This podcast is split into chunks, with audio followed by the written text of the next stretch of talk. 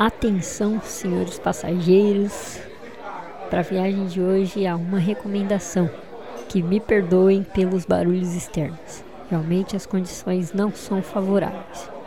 Já pegaram seus suquinhos de laranja ou os seus refrigerantes, suas coquinhas e os seus salgadinhos que fedem chulé? Então vem com a gente.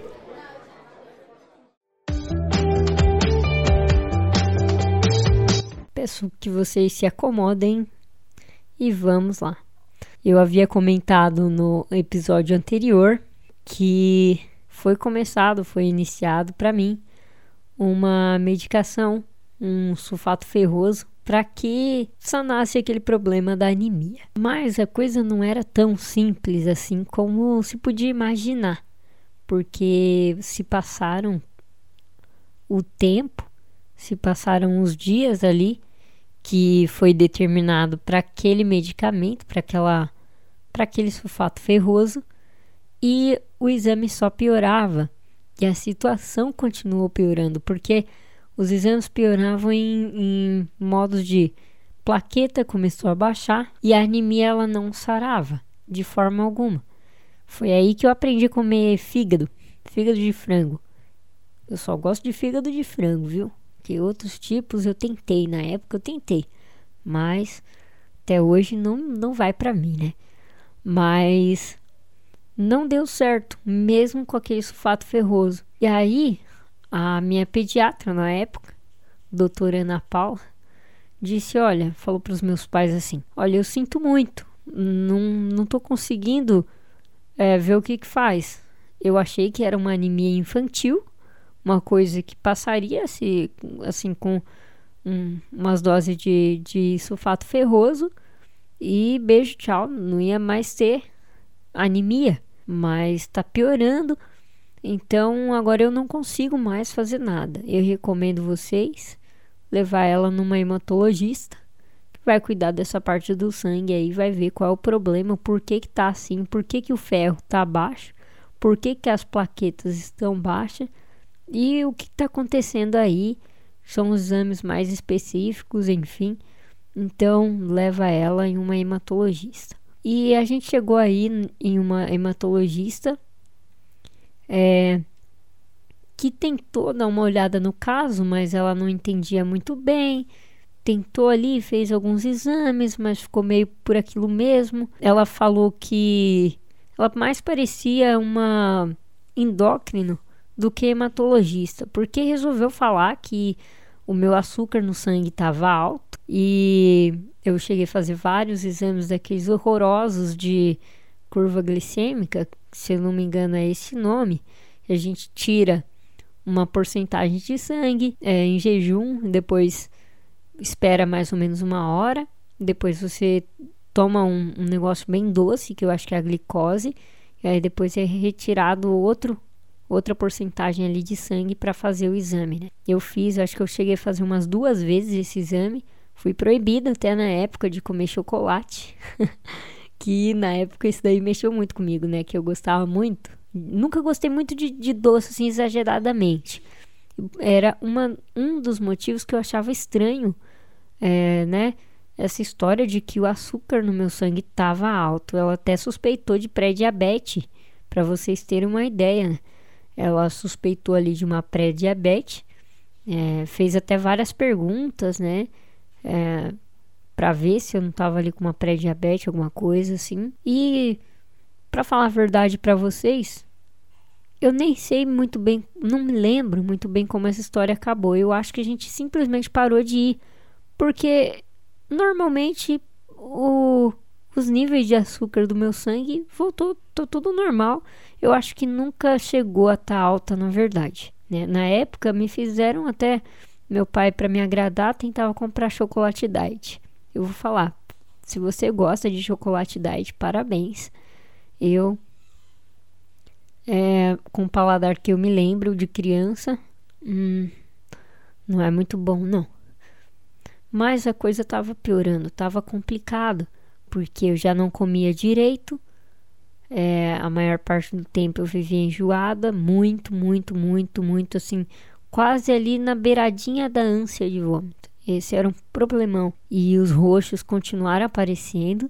Enfim, o problema foi aumentando. E por um conhecido da igreja, a gente é, ficou sabendo de um hospital em São Paulo, em Morumbi. Eu sou de São Paulo, aliás, né? Eu acho que nunca foi falado nesses, nesses episódios do podcast, mas eu sou de São Paulo. E aí foram falado, foi falado pra gente sobre um hospital em Morumbi chamado Darcy Vargas, Hospital Infantil Darcy Vargas. E a gente foi, partiu para lá, né? A gente foi para lá nos primeiros exames, foram foram feitos ali os primeiros exames, foram feitas avaliações e foi pedido um exame. É uma espécie de um teste. Se eu não estou enganada, se não me falha a memória, o nome do exame era DEB Test. E foi feito aquele exame né, em São Paulo, nas clínicas ou no Hospital Fleury, eu não vou me recordar ao certo, mas foi feito num desses hospitais lá do centrão de São Paulo mesmo, do miolão de São Paulo. E aí, é, eu lembro como se fosse agora, quando eu cheguei na, na médica lá, para ela dar o veredito, né? Bater lá o martelinho e dizer: olha, você tem isso. E eu lembro que eu cheguei é, com aquela. Eu, eu, eu sempre fui uma criança esperta, atenta à minha volta, então eu cheguei lá, eu tinha total consciência de que eu tinha sim um problema, eu precisava saber qual que era, então eu fiquei sempre, como sempre, atenta, alerta para entender o que estava acontecendo comigo. E eu me lembro como se fosse agora que ela chegou e disse: Olha, ela tem um tipo de anemia rara chamada anemia de Fanconi. E essa anemia nasce com ela, é genética. Na maioria dos casos, a criança pode nascer com alguma má formação nas mãos ou nos pés, né? Na parte, é, às vezes a criança nasce sem o dedão, ou dos pés ou das mãos. Isso, gente, graças a Deus, não aconteceu comigo. Essa característica do Fanconi, né, que a gente chama, é, não, eu não tenho. Mas uma das características que eu tenho do Fanconi, né, da anemia de Fanconi, é o rosto ser pequeno, né, por conta do glaucoma, que é o que causa a minha cegueira, é o que causa a cegueira, na verdade, né? Como eu falei para vocês, eu não gosto de dizer que a deficiência é minha. É, mas o que causa, e, e por conta do, do glaucoma, os meus olhos são pequenos também. Então, meu olho é pequenininho meu rosto ele é pequeno, por isso que eu tenho uma característica, meu tamanho é pequeno, eu meço 1,45m, se muito for. Então, por isso que esse tamanho pequenininho, por isso que as pessoas me confundem muitas das vezes com uma criança, por causa do meu porte físico. Eu tenho corpo exatamente igual de uma criança de 10, 11 anos. Eu acho que uma criança de 12 anos tem mais corpo do que eu hoje. Mas é por conta da anemia de Fanconi, né? E ali se iniciou uma tentativa de tratamento. Por quê? Como é uma condição rara, uma doença rara, eles ainda estão estudando. E isso vai demorar muito tempo para eles entender na íntegra o que realmente acontece com essa anemia. E aí a gente começou ali com o tratamento. O primeiro remédio que tentaram no tratamento foi corticoide. É, foi a primeira vez que eu tive que realmente tomar um comprimido.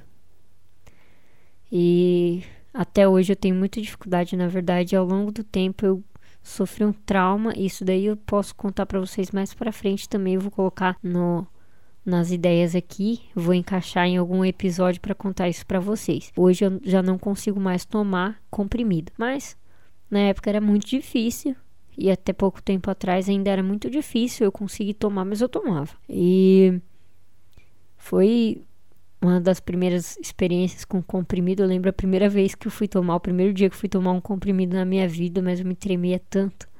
Foi complicado, foi difícil. Eu tinha uns trejeitos para conseguir tomar. Sempre tive uns trejeitos meio estranho para conseguir tomar um comprimido. Era coisa bizarra assim. Mas se iniciou esse tratamento. Mas é aí onde está o X da questão. Eu não poderia tomar por muito, muito, muito tempo o corticoide por causa do glaucoma. O corticoide ele aumenta a pressão do olho. E o glaucoma nada mais é que a pressão do olho aumentada.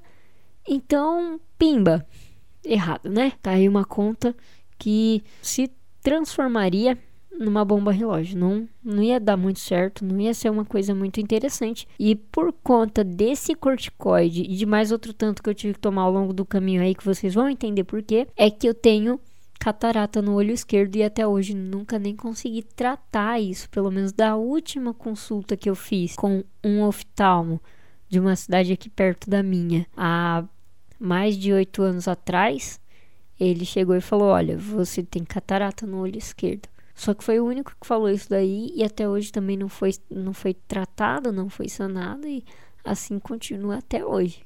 Não realmente nem percebo mais luz do, do olho esquerdo por eu acho que seja por causa disso. E eu tomei esse corticoide é, de seis meses a um ano. Eu realmente, gente, tenho dificuldade com datas. Então, vocês sempre vão ouvir falar assim é, se eu me lembro, pelo que eu me lembro, se não me falha a memória, porque datas para mim, pautadas certinho, é muito, muito difícil, é muito complicado. Mas foi por volta ali de seis meses a um ano. Mas por conta deste pequeno obstáculo que a gente encontrou, o tratamento teve que mudar. E aí onde muda todas as coisas, eu tive que mudar para um outro remédio.